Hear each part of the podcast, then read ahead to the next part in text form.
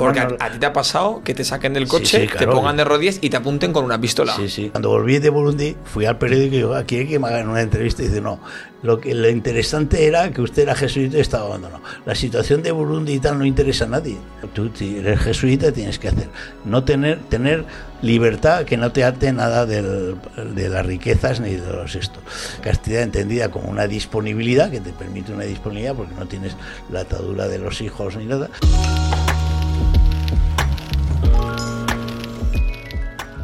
Muy buenas, soy Jorge Terreu y hoy venimos con un nuevo capítulo de Inoxidables, el podcast donde conocemos a personas mayores súper interesantes y toda la experiencia que han tenido a lo largo de muchísimos años. Hoy tenemos a un invitado muy especial, pero antes de eso me gustaría presentarme con más detalle para aquellos que igual no me conozcan. Yo soy el fundador de Maximiliana. ¿Y qué es Maximiliana? Maximiliana es el móvil para mayores que aparece por aquí. ¿Y por qué tiene ese nombre tan curioso?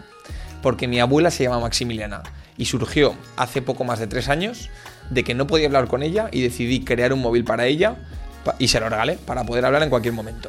Entonces el móvil Maximiliana funciona completamente solo y directamente cuando la persona mayor lo coge ya aparecen las caras, las toca y puede llamar a quien quiera. Y yo como nieto en este caso tengo una aplicación de control en mi propio móvil desde la cual controlo cualquier aspecto del móvil Maximiliana para que mi abuela en este caso no tenga que, que hacer nada. Y ahora vamos a conocer al invitado de hoy, que tengo muchas ganas de, charlar con él. Se llama Alberto. Bueno, Alberto, a mí me gustaría empezar preguntándote en cuántos países has vivido. Bueno, pues yo he estado en bastantes países, en algunos bastante tiempo, en otros simplemente muy de paso. O sea, empezando pues primero en Nicaragua, después fui a México, después estando en Nicaragua también visité Salvador, visité Guatemala, visité Costa Rica y luego ya volví otra vez a España, luego me fui a Burundi, he visto Burundi, he visto el Congo, he visto Ruanda, he visto Tanzania y además hay que conducir por la derecha que es más complicado. Y luego ya me, me jubilé y me- entonces me fui a, Albania, que entonces estuve en Albania, estuve en Kosovo, pero nada, horas, y luego en... y luego ya me fui, eh, cuando ya me acabé de jubilar, me fui a Ecuador, a Colombia y a Perú. Y luego en Perú estuve dos días, o sea que eso era por aquello de mear en un país que nuevo, pues llegar allí, tomar una cerveza y volverse en la barquita porque no había otra comunicación que la barca. Luego ya eh, me fui a Marruecos y entonces en Marruecos estuve en Marruecos porque tenía que haber ido a Argelia, pero no nos dieron la visa. O sea que en ese aspecto de Asia nada y de, y de África, pues el norte, el sur tampoco. He mucho. contado 14 países, lo cual no, no está nada mal, y más teniendo en cuenta que antes no se viajaba como se, como se viaja ahora. Porque todos estos viajes em, los hacías en, en avión, la mayoría, ¿cómo, cómo era viajar a tantos países hace, Sí. hace tantos Sí, años? sí, no, normalmente bueno, en, en avión o en caso de Albania en barco. Si ibas de aquí a Italia en, a Roma, luego de Roma ibas a, no me acuerdo, la ciudad que da al Adriático y luego del Adriático a, a Cuques, que era el puerto, en, en barco. Pero en lo demás en avión. Yo en ese aspecto digo, yo no soy ecologista, yo no, yo si hay que coger el avión se coge y si hay que ir en moto, voy en moto y que me quiten la moto le mato al que Que en moto sigue siendo actualmente. En moto, con, los- con 78 años, pues sigo yendo y digo, es que es como los jóvenes que van en moto. ¿Has venido aquí en moto? No, aquí es que yo, yo, yo soy de Zaragoza, yo soy Vale. del barrio Santa Cruz y bautizado aquí y tal, pero yo llevo ya muchos años viviendo en Valencia. Vale, vale, ok. Vale, pues me gustaría empezar, Alberto, por el principio, para poder contar todo en orden, porque creo que hay muchísimo de lo que, de lo que hablar y que la gente puede alucinar y puede aprender mucho con, con toda la trayectoria que has tenido y todo lo que has vivido. Entonces me gustaría empezar por orden por la primera parte, que es cómo comenzaste como siendo sacerdote obrero.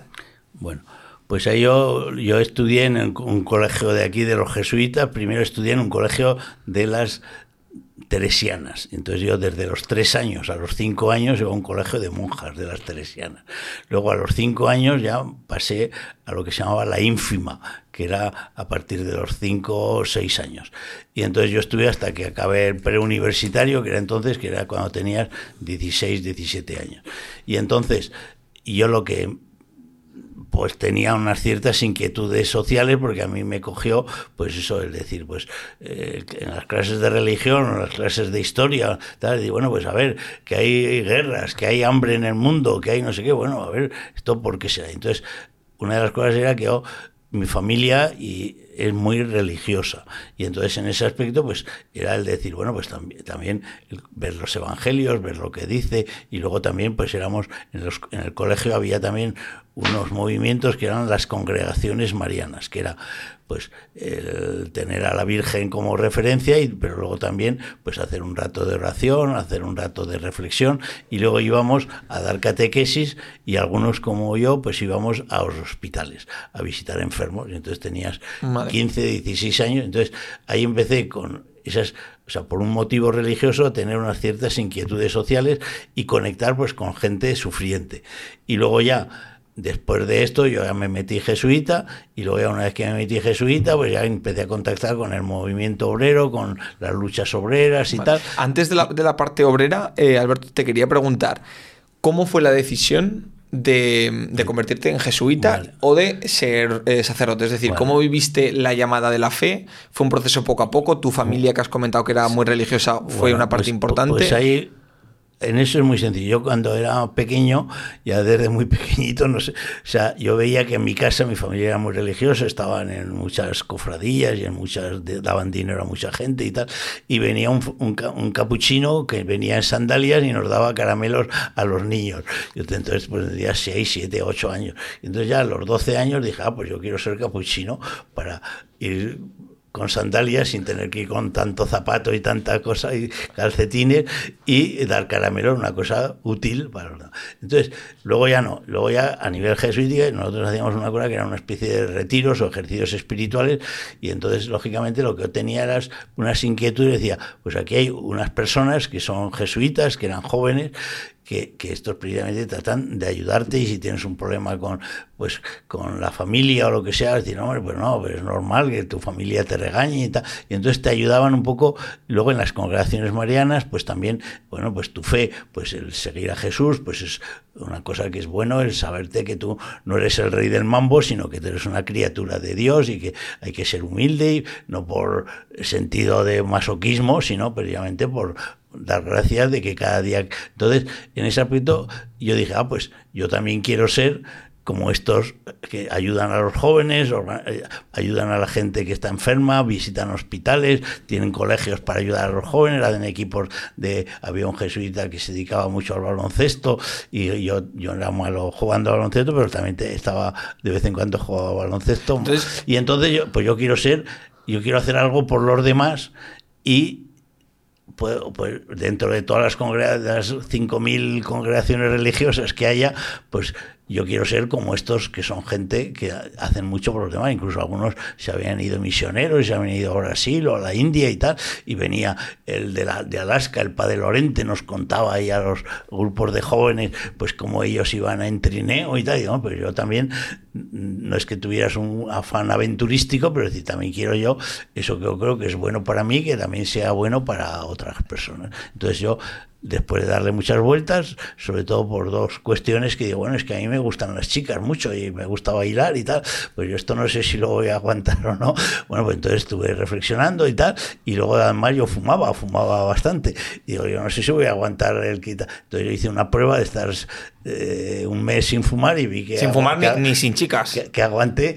Y bueno, y lo, de las chicas y tal, bueno, pues Dios, me espero que Dios me dé fuerza para no decir, bueno, porque claro, tú en la, si te metes jesuita tienes que hacer voto de pobreza, de castidad y de obediencia que hay que, que, hay que interpretarlo, porque como decía, si los jesuitas con tanto dinero que tienen y tantos colegios que tienen, si eso es el voto de pobreza, porque será la castidad, pero eso es otro tema diferente. y el, voto de pobreza, por ejemplo, ya que sale, implica renunciar a algo concreto a nivel de propiedades de dinero o es un voto que cada uno interpreta libremente como... Ahí en, los jesuitas, la compañía de el voto pobreza fundamentalmente es que tú no tienes nada propio una anécdota. Yo cuando entré en el noviciado, a mí me gustaban mucho los cocos.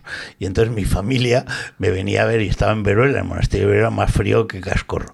Entonces me traían cocos. Y entonces yo cogía el coco y con dos o tres, así de los más amiguetes que éramos novicios, entonces estábamos casi 30 novicios, pues nos íbamos a uno de los torreones en el, cuando había descanso y nos comíamos el coco. Y entonces el padre maestro, que era el responsable de formarnos durante dos años para ver si teníamos vocación o no. Era un periodo de, de pensar si tienes vocación, porque claro, tú luego tienes que hacer voto de pobreza, entonces claro, es no tener propiedades propias. Todo lo que entra, lo que te dan no es tuyo, es de la comunidad. Todo lo incluyendo el coco, por supuesto. Y entonces me dijo, oiga, yo me he enterado de que usted, en vez de compartir, darlo al ministro, darlo al responsable, se lo queda a usted y tal. Pues sepa que eso no es de la compañía. Entonces usted piénsese si quiere ser jesuita o no. Y entonces yo luego he dicho, fíjate tú, si digo que no, por un coco dejo de ser jesuita. Pero bueno, dije que, que, no me trajeran más cocos, porque o que me los trajeran para repartir, que entonces trajeran 8 o 10 para repartirlos entre todos. Pero, o sea, eso era el espíritu de que te, te inculcaban, en el noviciado, de que esto es... Entonces, claro, ¿qué ocurre? Que una cosa es y luego hay criterios de decir que tú no, cuando ya haces los votos, pues todo lo que tú tengas por herencia o por lo que sea, tú tienes que renunciar absolutamente a todo. Y entonces tú, pues eso, tú renuncias. Y eso pasa a otra familia. entonces se lo das a una familia o se lo, o se lo das a Caritas, o, se lo, o sea, tú, tú te haces el testamento, los poderes que quieras y cada uno lo hace como yo. ¿Y, actualmente puedes tener...? No, no, entonces tú no puedes tener nada propio. En toda tu vida. Y si tienes algo propio, como es la moto, pues entonces tienes que pedir un permiso especial al, al superior para decir, oiga, mire, yo es que esta moto, si la tiene, si es de la esto, del, de la orden, porque los coches, las casas, todo es de la orden. Yo el piso donde vivo es de la congregación de los jesuitas. Entonces, claro, el móvil, pues el móvil es propiedad de los jesuitas, pero yo lo tengo el uso. Entonces, eh, pues bueno, pues entonces tienes que pedir permiso para tener una moto, porque tú entonces tienes, si lo mismo que el salario, yo cuando estaba trabajando, pues entonces yo cobraba el salario, no lo cobra la compañía, lo cobro yo. Pero cuando ya te jubilas, tienes que firmar un papel que la jubilación lo cobran la compañía. Entonces, tú si necesitas la comunidad donde tú estás, porque nosotros vivimos en comunidad, si la comunidad que está, es que aquí hay dos, tres jesuitas, dos que están enfermos, necesitan eh, ir a hacerse gafas o necesitan hacerse un aparato del oído y le cuesta 6.000 euros, pues necesitamos dinero. Entonces la compañía te da dinero para que vivas. ¿Por qué crees que el voto de pobreza es un requisito indispensable o está bien que sea de cara a ser sacerdote o de cara a ser jesuita? Yo, lo que veo es que el voto de pobreza, para mí, es decir, que en esto, en las, todas las órdenes, cada uno lo vive de una manera. Para mí es lo que me ha permitido, igual que el voto de castidad, yo a mis hermanos que son del Opus y uno tiene cinco hijos, digo, si yo tuviera unos bienes que administrar, unas fincas que administrar y unos hijos, pues yo no me hubiera podido ir ni a Nicaragua, ni a Burundi, ni a nada. Entonces, pues eso te da una libertad de que no tienes que eh, oye, es que yo tengo 10 pisos que son míos, tengo que ver cómo los administro. No, yo no, yo no tengo nada que es mío, no tengo en ese aspecto ninguna responsabilidad que me ate. Entonces eso me da mucha libertad. Y lo mismo que la Castilla, eso me da con todos los problemas que te da, porque todos lógicamente nos gustan las mujeres y tal, pero bueno, si eres capaz de que hay otros bienes, igual que Mandela, pues en, en Sudáfrica, pues también le gustaban mucho las mujeres, pero pasó 20 años en la cárcel y en la cárcel no se podía estar con mujeres. Y luego hay gente, lo mismo que en España, que estaba en la cárcel, ha salido, ha seguido luchando contra el franquismo y la han vuelto a meter en la cárcel. Ah, pues qué tonto, pues bueno, no tonto, no, hay bienes que a veces están por encima del acostarte con una... Eso te da una disponibilidad si lo llevas más o menos bien, pues muy bien. Si lo llevas muy mal, pues lo mejor es te sales, como muchísimos compañeros míos han salido, se han casado y no pasa nada. Pero claro, tú eres jesuita, tienes que hacer, no tener, tener libertad que no te ate nada de las riquezas ni de los estos. Segundo, que no tengas que defender nada, pues tengo que poner un portero automático, tengo que poner un vigilante, tengo no, yo no tengo nada, no tengo que poner, que poner nada. Segundo, la, castidad entendida como una disponibilidad, que te permite una disponibilidad porque no tienes la atadura de los hijos ni nada, y luego la obediencia, que se entiende decir, bueno, pues que yo me puedo equivocar, entonces hay una comunidad y hay un superior que tiene una visión más de conjunto que puede decirte, oye, pues mira, esto que tú haces y tal, pues está mal, esto no lo hagas o esto lo haces y tal. Entonces hay momentos en que te dicen, oye, o usted hace esto y si no, pues le, expulsamos de la compañía. Pero claro, eso son pues cosas muy límites, ¿no? Es decir, porque en la compañía en eso también se es muy humana y a lo mejor aunque yo haya hecho una cosa mal, pues le dicen, pues cambie usted y tal, pero digo, bueno, es que soy alcohólico. Bueno, pues procure ahí, sobre todo en, en algunos países de América y tal, pues por desgracia hay bastantes o algunos jesuitas que son alcohólicos. Bueno, pues se les lleva un control y tal, pero tampoco o deja de beber todo o mañana expulsado de la compañía. Bueno, pues tiene una cierta... Claro, vale. Has comentado que una de las principales motivaciones para eh, ser eh, cura y en concreto jesuita es la vocación que viste desde muy pequeño de ayudar a los demás. Y entonces, a raíz de esto, te quería preguntar una cosa que hemos hablado antes, y es actualmente hay muchos conflictos muy lejos, por ejemplo, eh, está sucediendo la guerra de Ucrania, que ya lleva más de un año que la tenemos más cerca, pero en África hay muchas guerras eh, y en otras partes del mundo hay muchas injusticias que a nosotros nos quedan muy lejos. ¿Cuál crees que es la responsabilidad de un español promedio en esas desgracias y en esas tragedias que están tan lejos pero que implican tanto sufrimiento? Bueno, pues yo en eso, por ejemplo, digo, bueno, pues eh, claro, es totalmente, yo cuando he estado en estos conflictos, o sea, una cosa que hay que tener en cuenta que es el síndrome del retornado, que se llama en términos de cooperación, que tú has estado en un conflicto, tú has visto matar a gente, has visto un tío que le va en una masa de gente que le dice, oiga, usted es del otro bando y es enemigo. No, no, no, yo no soy enemigo, porque claro, todo el mundo que no es enemigo, pues sí, porque su mujer es tutsi o tal, pues córtele el brazo. Y gente que le ha cortado el brazo a la mujer. ¿Yo eso lo has visto? No, yo eso no lo he visto directamente, pero sí lo he visto de gente que, que ha estado viéndolo. O que, pues, queme la casa de este señor, pues ha quemado la casa de este. Yo, en la, la psicología de masas, cuando hay una turba y hay un movimiento, no se sabe cómo se va a reaccionar. Bueno, entonces, ¿qué ocurre? Que yo en ese aspecto digo, claro, cuando vuelves, el síndrome del retornado es lo que a mí me pasó, aquí salió en el periódico de Aragón en un artículo a toda página. Burundi bajo la paz de los cementerios. Y, en Valencia salió en primera página también, en el periódico Levante, un periódico de esto, primera página. Pues aquí estoy yo, jesuita los jesuitas temen por la vida del misionero. Alberto Guerrero ha trabajado en numerosos países del tercer mundo y se marchó a África en octubre. Pero el titular. las los jesuitas temen por la vida de un misionero de Valencia en Burundi. Bueno, pues entonces yo luego cuando volví de Burundi fui al periódico y digo, aquí hay que me hagan una entrevista y dice, no, lo que lo interesante era que usted era jesuita y estaba abandonado. La situación de Burundi y tal no interesa a nadie.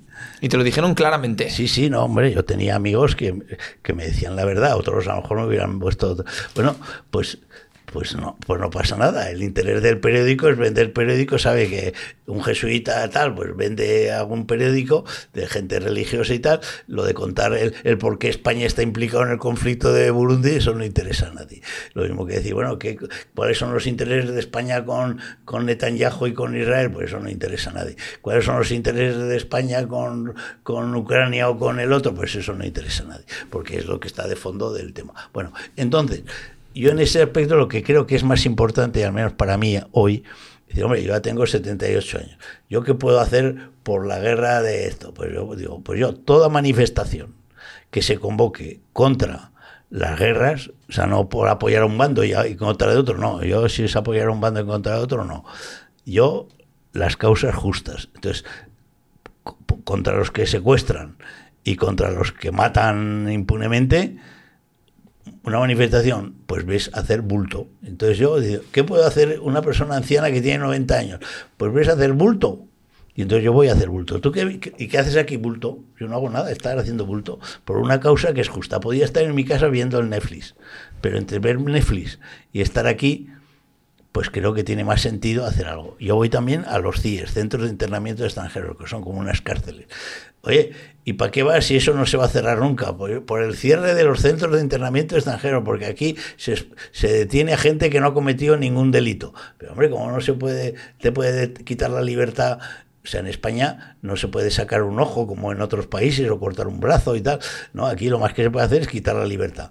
Pues lo más que se puede hacer con gente que les tienen ahí encerradas, ¿qué puedes hacer? Pues no, yo voy allí y al menos voy ahí, aunque no haga nada, ni les doy, a veces les doy tabaco, pero a veces ni tabaco, pues estoy, pues para que mientras yo estoy ahí, al menos ellos se olviden de la obsesión de que después de cinco años me van a expulsar y, yo tengo aquí un hijo y cómo me van a expulsar y el fracaso que se supone y. Bueno, pues al menos hablo con él, pues nada, yo hablaré, o les digo, mira, pues hombre, tú tienes 20 años y llevas aquí, viniste con 17, no no te hicieron bien los papeles y no tienes papeles, por eso no tienes, pues, hombre, pues ya hablaremos con un abogado, si sales y te dejan libres, pues tal. Bueno, pues algunos luego salen y dicen, muchísimas gracias porque usted me animó, me quitó de la desesperanza que tenía. Bueno, pues no, no, es nada, pero es muchísimo, porque el hablar con las personas pues es importantísimo y para mí eso es lo que veo decir, ante situaciones de desesperanza, el ser sembradores de esperanza, de que tú tienes dignidad y una persona como yo, que soy tan no tan lista, porque yo tampoco soy demasiado listo, pero decir, bueno, soy de una familia muy importante de Zaragoza, soy de una congregación religiosa que es importantísima, que los jesuitas, que tienen llenos de universidades y tal, pues fíjate tú, si tú eres importante, que yo dedico a ti dos horas todas las semanas. Qué bueno, qué bueno. Y eso me imagino yo que a lo mejor gente que también está en asociaciones, que son mayores, pues dice, hombre, pues a lo mejor yo también podía hacer eso. Claro, totalmente. Y aquí, Alberto, em, ahora yo tengo la sensación de que cada vez las personas tienen más, o es más fácil que sean individualistas, a fijarse en lo que le sucede a ellas y cada vez que, el entorno tengas menos empatía, sobre todo si te queda más lejos. Y yo creo que también em, es más complicado actualmente creer y defender ciertos ideales, tanto en el mundo obrero como, religioso. como sabes, como a nivel religioso. Ahora parece que, pues eso, que la gente no sé si es mucho más práctica en cuanto a que deja de tener grandes sueños o grandes ilusiones y se centra mucho en lo que le rodea a ellos, en el día a día, en, su individualismo. ¿Eso tú también lo ves así? Como, sí, no, o sea, la sociedad ha cambiado totalmente. Yo por eso yo digo, nosotros tuvimos la suerte o la desgracia, para mí fue una suerte en que nosotros vivimos los años 60.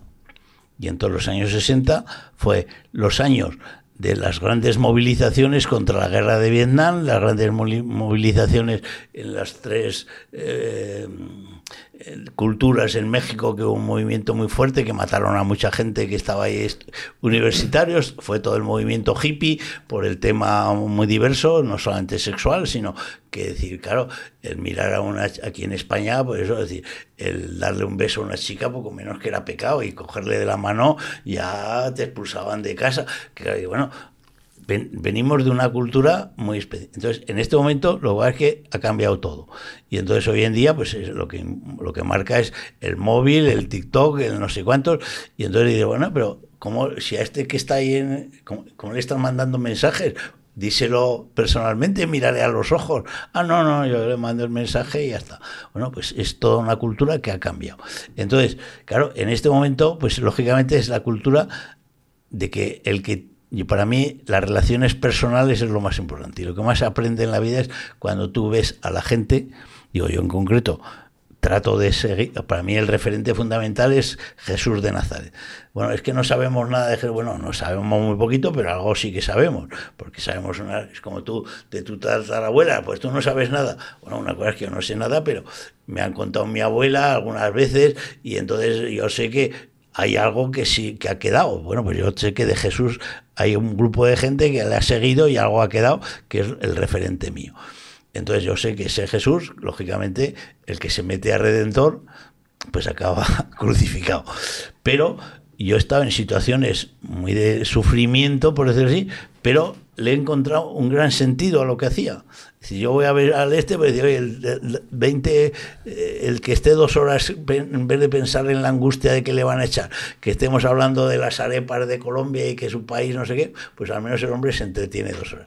Que yo estaba ahí una gente que estaba en, Burundi que le habían cortado el brazo y entonces yo lo cogía en el coche y lo llevaba al hospital y al día siguiente, a los dos días, pues el, estaba el pero luego yo a una asociación de, de handicapers, de minusválidos, y le ponían un aparato ortopédico, pues él decía, bueno, ya trabajar en el campo no podré, pero a lo mejor para trabajar de administrativo, de telefonista, pues ya, pues, pues el hombre veías que había rehecho, que lo mismo decir, yo es que soy mayor, ya no valgo para nada, ¿no? Oye, tú yo, yo me dedico a las trabajadoras de hogar. Y dice, no, es que me van por levantar a los abuelos y tal, pues me ha dado una clavícula y entonces no puedo mover el brazo. Pues ya soy una inútil total. A ver, yo les digo, y eso se lo podía decir a los ancianos y tal. A ver, vamos a ver, siéntate aquí.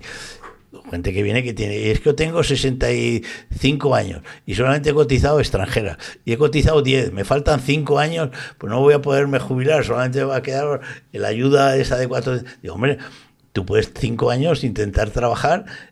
A ver, oficios que tú puedes hacer que no, se, no requieren hacer esfuerzos del hombro. Y hay muchos. Primero, a ver, los de la ONCE son ciegos. Pues hay muchísimos ciegos que trabajan. Y no solamente vendiendo cupones, trabajan de telefonistas, trabajan de vigilantes de, maquinaria que tienes que ver si funciona o no funciona. Y la máquina es la que detecta si, este, si esta manzana tiene granos o no, se, se levanta una de esto y tú ves si se ha levantado. O sea, hay miles de trabajos, es decir, de vigilante de obras de por la noche, de, de guardián de, hospital, de ancianos que hay que estar vigilando por si necesitan ir al váter o lo que sea, pues entonces tú eres el que vigilas y le dices, que venga el celador y le lleve a ese señor al váter. Bueno, pues hay muchísimos trabajos hoy en día, ya si tú sabes un poquito de conducir, pues de repartidor. Y si sabes de informática, pues hacer programas para empresas que no sé qué, pues yo que ponga todos los datos de la gente, pues mete todos los datos, para eso escribir a máquina. O sea, hay cientos de trabajos que aunque tengas 80 años, yo conozco jesuitas que tienen 97 años y todavía van a, pues a la cárcel a visitar a los estos o van a uno, uno, que tiene 90 años, pues va al IVO. El IVO es el Centro de Cáncer de Valencia que es una fundación que es independiente, pero que todos los médicos son especialistas en cáncer. Pues él va allí, que claro, pues digamos, es que hay gente que se va, está a punto de morirse, bueno, pues está a punto de morirse, pero menos tú estás con él 20 eh, minutos y pues tratar de darle, decir, pues a lo mejor no todo acaba con su muerte, sino que a lo mejor, pues si usted ha hecho algo por los demás, pues los cristianos tenemos un pasaje evangélico y cuando usted te muera, de lo único que, que cuenta es que le van a preguntar, tuve hambre y tú qué hiciste, me diste de comer, tuve sed y me diste, estaba solo y me acompañaste, pues todas esas cosas aunque tengas 90 años, lo puedes hacer perfectamente. Coger y decir, mm, oye, te, veo un pobre, pues le doy un bocadillo. No, eso lo puedes hacer. Pero es mejor que vea un pobre y le digo, oiga, ¿usted qué le ha pasado en su vida? ¿Qué le ha... Entonces estás 10 minutos, yo a veces cuando hago confesiones, yo siempre digo, oiga, pues no sé qué, he defraudado a Hacienda. Pocos me, se acusan, solamente una en mi vida, uno de, que se acusaba de defraudar a Hacienda. Los demás, no, pues he pegado a mi mujer, he hecho no sé qué, he hecho no sé más, he robado y tal y cual. Bueno, muy bien. Pues penitencia al primer pobre que veas 10 minutos de darle conversación para que te averigües de cómo es. Eso, eso es algo que tú has, llevado a cabo. No, es una cosa que yo, yo nunca pongo eh, penitencia, porque hay que, eh, en la confesión cristiana, ahora la gente ya no se confiesa casi nadie, pero bueno, que es examen de conciencia, dolor de contención, confesar de los pecados, propósito de enmienda y cumplir la penitencia. Y la penitencia normalmente es ser oraciones. Pues pon 10 minutos de estar con un pobre que no sé qué. O bien tú tienes una casa, muy bien, Jorge, tú tienes una casa y tú ah, resulta que has eh, copiado de otro y le has dicho que tu tesis doctoral es una copia y has presentado como tuya y estás arrepentido de haber hecho una cosa, engañar y mentir y tal. Bueno, pues vale, tú tienes una casa, pues mira, hay gente que viene emigrante que no tiene nadie que le empadrone en su casa. Pues tú coges y aunque sea una, igual que has mentido para no sé qué, pues haz, al padrón del ayuntamiento que esta persona vive en tu casa. No te cuesta absolutamente nada. parece muy buena idea. Gracias a eso se va a poder empadronar, va a poder sacarse la tarjeta sanitaria y va a tener más posibilidades de encontrar trabajo. Qué bueno. Y entonces, con cosas muy sencillas, pues puedes hacer mucha ayuda a los demás. Tengas la edad que tengas, ¿eh? Totalmente de acuerdo. Te quería preguntar, eh, Alberto, no solo fuiste sacerdote, ya hemos dicho, sino sacerdote obrero, muy implicado en las causas eh, y en las condiciones de los trabajadores. Y te quería preguntar, ¿qué condiciones de trabajo había cuando tú te implicaste en eh, diferentes sindicatos y en diferentes colectivos para ayudar a los trabajadores? ¿Cómo era una jornada de un trabajador Sí, ahí, promedio? ahí luego es que yo empecé a trabajar en el año 69, o sea que han pasado años.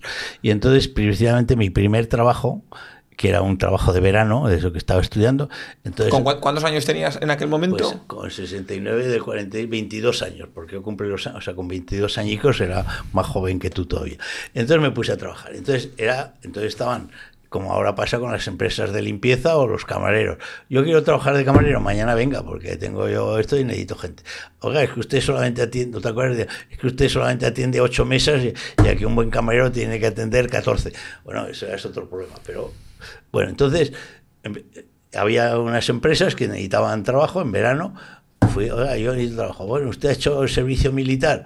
Y ent- bueno, pero como era un trabajo de tres meses, pues yo me ponía un rollo de decir, no, es que mi madre era viuda o lo que sea y estaba exento, como ellos no iban a averiguar porque necesitaban gente, pues vale, el lunes a trabajar. Entonces, el trabajo consistía, era una fábrica de, de- que hacía locomotoras y servicios para las locomotoras y había unos, unos tubos enormes de casi eh, un metro de alto que eran tubos. Entonces el tubo luego había que soldarlo. Entonces los soldadores lo soldaban el tubo. Pero luego necesitaban peones para limpiar la soldadura por arriba, por fuera, y luego te tenías que meter por dentro del tubo y limpiarla con una muela de estas, una radial que se llama Desde dentro. desde dentro. Y entonces, claro, tú estabas en una posición dentro del tubo incomodísima.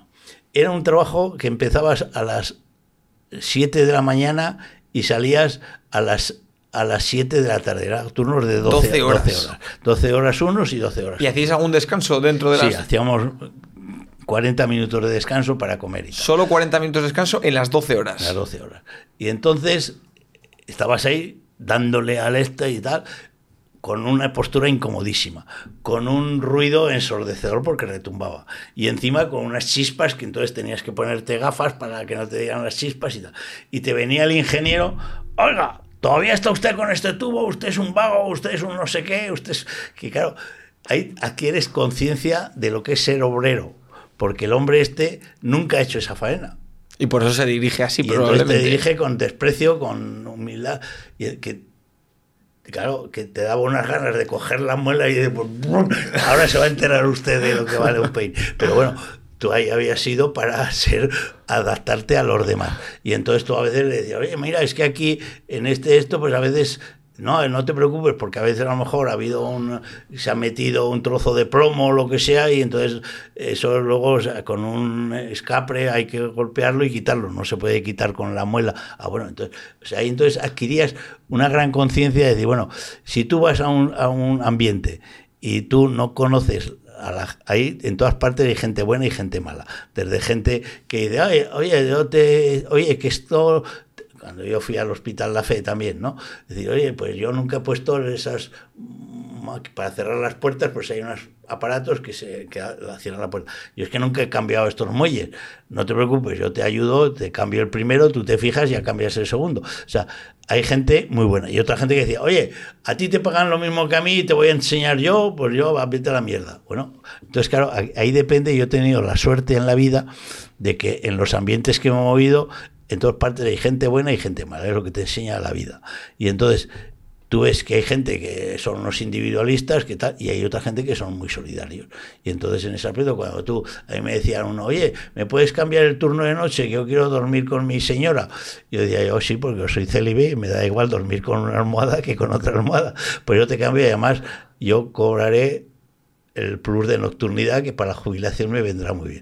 Entonces yo les hacía el favor a ellos y luego ellos, cuando yo tenía que ir a una reunión a algún sitio, oye, el día que trabaje en domingo, tú me lo puedes cambiar. O sea, si tú, si la gente, tú les haces favores, ellos te hacen favores. Y entonces, en ese aspecto, yo he tenido la suerte de que pues los compañeros, pues habría tres o cuatro, que nada, tú, tú eres interino, tú no has hecho oposición aquí y te trataban con desprecio y había otros que te invitaban a comer, te invitaban a su familia, porque entonces y te ayudaban en las faenas que tú no sabías, pues a, a- a tal. Entonces en la clase obrera es lo que cuando tú te metes, si tienes solamente una visión superficial, dices, oye, pues son todos unos individualistas. Lo único que hablan es de mujeres y de tías y que de follar y nada más. Y hombre, hablan de mujeres, de tías de follar, pero también hablan de ser solidarios, de hacer presión para que les suban el salario, porque claro, las condiciones en aquel momento pues eran condiciones de que había muchísimos accidentes. En la, o sea, las medidas de seguridad en la construcción son desde, el año, desde los años 80. Antes no había ni una, o sea, todos eran de la misma empresa, todos los trabajadores, pero no había ninguna medida de seguridad. La gente iba de destajo, es que si pongo yo las, redes para no caerse, pierdo cuatro horas y yo quiero ganar dinero. O gente que decía, no, es que aquí hay tóxicos, pues que pongo un extracto. No, porque entonces perderé yo el plus de penosidad. O sea, era una mentalidad de salarios bajísimos, bajísimos, bajísimos. Por ejemplo, en el trabajo que tenías con 22 años, de limpiar la soldadura del tubo por dentro y por fuera, ¿cuánto podía ser el, salario que tenías no, el salario, en un día o en un mes. O sea, aquí lo que, o sea, lo que el equivalente de entonces ahora. Qué, te podías comprar con un salario? O sea, sería como el equivalente ahora a 300 euros. Vale. Al mes. Sería como si por 12 horas al día, todos los días, euros. 300 euros al mes. No, lo que es que, por ejemplo, en España, hasta el año, hasta hace 8 años, el salario mínimo eran 700 euros. Ahora ya no, ahora ya, que dices, pues ahora ya no se cumple todavía la ley europea la han vuelto a subir hace sí, muy no, Por eso digo, yo a mí algunas veces en esto, yo como estoy en un sector que se rige por el salario mínimo, pues digo, hombre, menos mal, ahora ya cobran 1.323 euros porque hay sectores que en vez de pagar pagas, las pagas se las pagan a lo largo del año. Entonces les pagan 12 meses, cada mes le pagan la parte de las pagas. Entonces ya son 1.323 que es lo que ocurre con la gente extranjera. Están en Bolivia o están en El Salvador, hay una persona que está de dependiente en una zapatería o lo que sea, pues gana, y en Marruecos, pues ganaba 300 euros, claro, de, de de Marruecos. Iba a Melilla, pues el salario mínimo, el mínimo, son 1.323. Entonces, claro, de ganar 300 a ganar 1.323, ¿qué ocurría? Pues un problema muy sencillo, que nadie les pagaba 1.323, les pagaban 900 pero decía, oye, que te pagan 900, te están robando, hurtando, dejando de pagar casi 400. Quite, quite, quite, quite, que yo ahí ganaba 300, aquí 900, estoy contentísima, me ha tocado la lotería. Claro. hay que, por eso, el mundo obrero no es simplemente conectar con él, sino saber lo profundo, porque dentro del mundo obrero, igual que en Burundi o en Ruanda o en Nicaragua, pues había gente malísima, pero había gente, por ejemplo, lo que me pasaba yo en, cuando fui a Burundi, que ahí desde por la guerra y los conflictos desde hace cinco años no se había hecho ninguna campaña de vacunación, ni una. Entonces, claro, decir, hombre, yo que tengo, estaba muy relacionado con el mundo de la cooperación, mando a una fundación valenciana que estaba la patronal, los sindicatos, las ONG, Caritas, Médicos del Mundo, tal. Les mando, oye, para hacer vacunación a niños que van a coger la polio, que van a coger la tuberculosis, pues oye, em, todos te mandaban eh, nada, dos millones de pesetas, que ahora un millón son, no sé cuánto, son 60 mil euros. Seis mil, ¿no? Un millón de pesetas. O, seis mil. Pues claro, te mandaban el equivalente ahora a 12.000, pero ese era el año. Pues con eso yo hice una campaña de vacunar, porque yo contaba con todos los catequistas, con todos los delegados que iban gratis. Y entonces, como yo contaba con voluntarios, gente mayor, que a lo mejor decía, tú lo que tienes que hacer es estar aquí conmigo y pasa la gente para darles maíz y darles arroz. Y usted que tiene ocho hijos, pues vale, ocho kilos de arroz, uno, dos, tres, ocho, toma. Ahora, tú, date, tú vigílales, porque yo no lo sé, de que no vuelvan otra vez a volver a coger, porque hay que repartirlo, que después de este pueblo, este poblado, que era un poblador de 500, 600 Hay otro pueblo y tiene que guardar. y ellos, la gente mayor, que se conocía la gente, te daba, mira, este tiene 7, este tiene 8. Entonces tú tenías la lista. No, yo tengo 14. Oye, es verdad que este tiene 14. ¿Qué va este? Oye, Pepe, pero hombre, si tú eres el sobrino mío y dices que tienes 14. Bueno, bueno, pues ahora Claro, en ese aspecto era gente mayor que hacía yo siempre he procurado y yo por ejemplo yo cuando fui a, a, Burundi había una monja de 74 años. Claro y entonces tenía 50 y entonces ahí cumplí el 52 y yo decía oye esta monja pero yo al cabo de dos años o tres años me volví y esta con 74 años, que tenía 77, se quedó allí y se dedicaba a visitar las cárceles y tal. Y tú te, volviste de Burundi porque la situación era, muy complicada, o sea que precisamente... Bueno, ahí, lo ves que hay hubo una cosa muy complicadísima que es, ahí al final lo que hubo es que el gobierno de, de Ruanda resulta que como habían ganado, o sea, estaban gobernando los Hutus, que eran unos, unos dictadores terribles.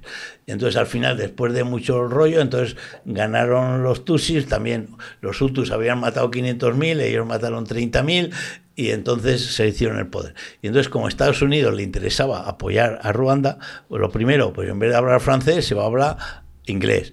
Segundo, bueno, cada país... Entonces, ¿qué ocurrió? Que dijeron, ya en Ruanda se puede volver. Y entonces venían camiones diciendo, toda la gente que está aquí, de vuelta. Y yo les decía a los de ACNUR, oye, pero si nosotros sabemos, tenemos, los jesuitas estaban en Ruanda, ahí mucha de la gente que han, que han vuelto les han acusado de genocidas o los han metido en la cárcel, no hay condiciones. Ah, nosotros no podemos hacer nada, eso es, eso es el ejército el que los lleva. Entonces, claro, vaciaron los campos de refugiados. Vale, antes de ir a Burundi con un poco más de detalle, te quería preguntar por uno de tus primeros grandes viajes a Nicaragua. Bueno, que estuviste en una zona de conflicto bélico. Ahí en, sí, yo ahí en, en, Nicaragua, yo cogí la época donde estaba el sandinismo, que además ahí era un tema muy complicado porque todas las cosas son complicadas en política y tal.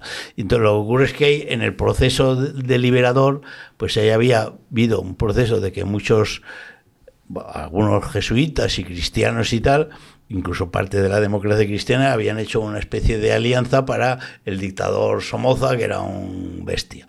Que era el que gobernaba en aquel momento en, este, Nicaragua. en Nicaragua. Y entonces ahí, después de muchos líos, bueno, pues al final hicieron la lucha armada, porque ahí había muchas tendencias, incluso en el sandinismo había cuatro tendencias y tal. Bueno, la cuestión es que llegaron al poder y entonces ya se formaron un gobierno. Entonces, unos se sintieron excluidos y otros lo primero que tomaron unas medidas de, decir, bueno, pues a los terratenientes que han estado explotando a la gente y tal, pues les ponemos unos impuestos de tanto, como no lo pueden pagar, pues entonces les incautamos las tierras y se lo quitamos. El otro, pues lo llevamos, lo metemos, no lo matamos a nadie. Eso fue después de la dictadura de Somoza. De Somoza. Entonces, entonces, ¿qué ocurría? Que era un gobierno que para unos era un gobierno legítimo, pero para otros decía que no, que eso no era un gobierno legítimo, y entonces que había que hacer una guerra para cargarse ese gobierno. Entonces, iban a zonas indígenas o iban a zonas tal, o sea, había muchos o sea, lo que es que había gente, digo, que eran terratenientes y seguían en, en Nicaragua. Lo único que tenían que pagar los impuestos y tenían que pagar lo que sea. Pero había mucha gente que decía, mira, hay que ser el modelo de empresario sandinista, porque no se había ido de allí. Yo conocía familias que se habían ido y gente que no se había ido. Bueno, entonces, sobre todo para mí, Nicaragua era un sitio donde, como habían participado cristianos, entonces era, es decir, yo como mi, mi centro vital es seguir a Jesús de Nazaret, ¿Por qué seguir a Jesús de Nazaret? Porque es una expresión de lo que yo creo que es el Dios misericordioso que nos ha hecho a todos y previamente que lo que le preocupa a este personaje o a este Dios o a este Cristo o a lo que te dé la gana es que la gente no sufra y la justicia, el reino de Dios que es el reino de la fraternidad y el reino. Y entonces, toda su vida ha sido evitar el sufrimiento y el dolor y ser misericordioso. pero es que luego hay pasajes que eso no es posible. La última hora que contrato a un trabajador a las 4 de la mañana y otro a las 5 de la tarde y les pague a los dos lo mismo, así no puede funcionar una empresa. Si yo soy un profesor de universidad que se esfuerza y tal, le pongo matrícula y al otro le pongo matrícula también, eso es humano. No, no es humano. Eso solamente es del Dios de Jesús que es misericordioso. Igual que si tú tienes un hijo que es drogadicto, no le vas a decir, pues, pues ya no quiero saber nada de ti porque eres drogadicto. Por muy drogadicto que seas, si eres su padre, lo vas a... Entonces Dios es amor. Y entonces, amor, pero no un amor abstracto, sino un amor para una sociedad mejor, una sociedad más justa. Y entonces ahí en Nicaragua había cristianos creyentes, ahí es donde más rosarios he rezado yo, donde más vía cruces he rezado yo, donde más procesiones he rezado yo. Pero cada vez era gente que como estaba la contra, entonces Estados Unidos montó con unos sectores la contra que venían en helicópteros, muy bien, armados, muy bien preparados, quemaban la cooperativa o quemaban el tractor o quemaban... ¿Eso lo viviste estando tú allí? Eso yo estaba allí en la... Porque yo me fui a vivir a una zona de guerra además. O sea, yo ¿Cuánto tiempo estuviste en esa zona de guerra? Bueno, ahí estuve dos años. Y entonces yo estuve primero en una parroquia, que era una parroquia colindante con Honduras, que era una zona que incluso tres meses antes de estar yo la, contra lo había tomado y había estado un día entero tomando, o sea, con el ejército. Tomando la parroquia. No, tomando todo el pueblo vale. de Ocotal, que era una parroquia muy grande, de una punta a la otra eran 40, pero la ciudad de Ocotal tenía unos 25.000 habitantes y luego había otros pobladitos. Entonces lo tomaron, tomaron la iglesia, tomaron el ayuntamiento y estuvieron allí hasta que al final ya vino el ejército de los otros y entonces ya los otros se lo liberaron. Se fueron. Pero, o sea, tenía mucha fuerza. Y entonces yo estuve allí en la parroquia esta, yo iba sobre todo a las zonas rurales y tal, con la gente, acompañar a la gente y tal, y hacer algunos proyectos de desarrollo. O sea, que era un poco ayudar a los demás, darle esperanza, pero también que ellos no solamente dar, sino que la gente se esfuerce, vamos a hacer una granja de gallinas, bueno, pero formarles pero, y pero usted luego tiene que el estiércol de las gallinas tiene que emplearlo luego para para a lo mejor para hacer una granja de peces y poderlo utilizar. O usted tiene que hacer cultivos rotativos, no solamente plantar sino plantar maíz y luego plantar tomate, o sea, y entonces nosotros estamos también en la parroquia esa que era y luego la gente muy religiosa y te llamaban para el rezo del rosario, para el rezo de la novena de la purísima, para el rezo, bueno, pues yo ahí lo que ellos pedían, yo lo hacía. En, Nicaragua, ¿qué fue lo más duro que viste en términos de, del conflicto o de sufrimiento? Bueno, eh, o sea, eh, lo, que para mí era más duro era, pues cuando yo estaba allí, que en la zona que yo estaba viviendo, o sea, yo estaba en las escuelas de agricultura, que era una universidad que eran, estaban los jesuitas, estaban los salesianos y estaba la iglesia, y estaba también el gobierno y estaba el ministerio. Y entonces ahí teníamos, yo no, porque yo estuve dando un, semestre clases de administración de empresas agropecuarias. Y entonces yo como era un semestre y ya está, pues entonces no. Pero el resto, o sea, el, el hijo del general Armada, Armada hubo un golpe aquí, Tejero, que dio un golpe y tal, y el general Armada era uno de que, que viene el elefante blanco, el general Armada, pues que él dice que él que él le engañaron, yo no sé lo que si le engañaron o no, no el hijo de pero el hijo de él que era jesuita y había sido cura obrero y había trabajado en el campo y tal, pues estaba ahí dando clases y este iban armados porque tenían que hacer vigilancia revolucionaria. Iban armados los curas. Sí, todos, o sea, todos los profesores, todos los alumnos, o sea, había unos turnos que te tocaba cada semana, un día, de estar por la noche vigilando para que no te atacaran, porque a veces te tiraban granadas y te quemaban la escuela o te quemaban un pabellón y tal. Entonces, yo ahí no vi ningún ataque. Pero en el otro poblado, que era una zona que se llamaba Apa Miguel, que era un poblado que, de gente que iba, huyendo, pues estaban en una especie de eh, como campo de refugiados, pero que eran unas casas hechas de palos de, de esto, un, un una zinc y lo que es que el clima era bueno, y, pero era bueno, pero a veces hacía 12 grados, o sea que, bueno, entonces era una cooperativa que de un terreno de otros pues les dieron el, a los cooperativistas y entonces pero claro que era el decir de, de, repente venía un grupo de la contra pum y quemaba el tractor o quemaba el almacén de no sé qué. Y en un caso concreto pues a un chaval que fue ahí a, oye pues vamos a echar a los de la contra pues le no sé qué le pasó una, boom, le estalló y mató a dos jóvenes eh, a dos jóvenes de, la, de la cooperativa entonces, claro, dice, bueno. De vuestra cooperativa. Sí, sí, sí. Bueno, o sea, lo es que era, un, era todo un poblado que eran unas 400 personas, de las cuales había seis o siete grupos, pero era el mismo poblado. Con, y entonces, claro, digo, bueno, que aquí a esta gente, yo por ejemplo, yo cuando iba, yo iba allá también a trabajar, a plantar patatas o a recoger, y entonces ahí entonces, a mí, bueno, usted como, como, no es tan rápido como nosotros, coja el arma y vigile a ver si vienen los de la contra o eso, no. Eso es una, tarea que te ha tocado hacer. Claro, eso sí lo he hecho porque... Y entonces hay a veces y yo lo es que veo ataques directos a mí, no, pero ataques de decir, mira, mira, ayer atacaron el almacén que tenemos las patatas. Y entonces estaba todo quemado. Y entonces yo sacaba fotos de todo. Yo aquí tengo muchas fotos de, cosas que he visto ahí que han quemado.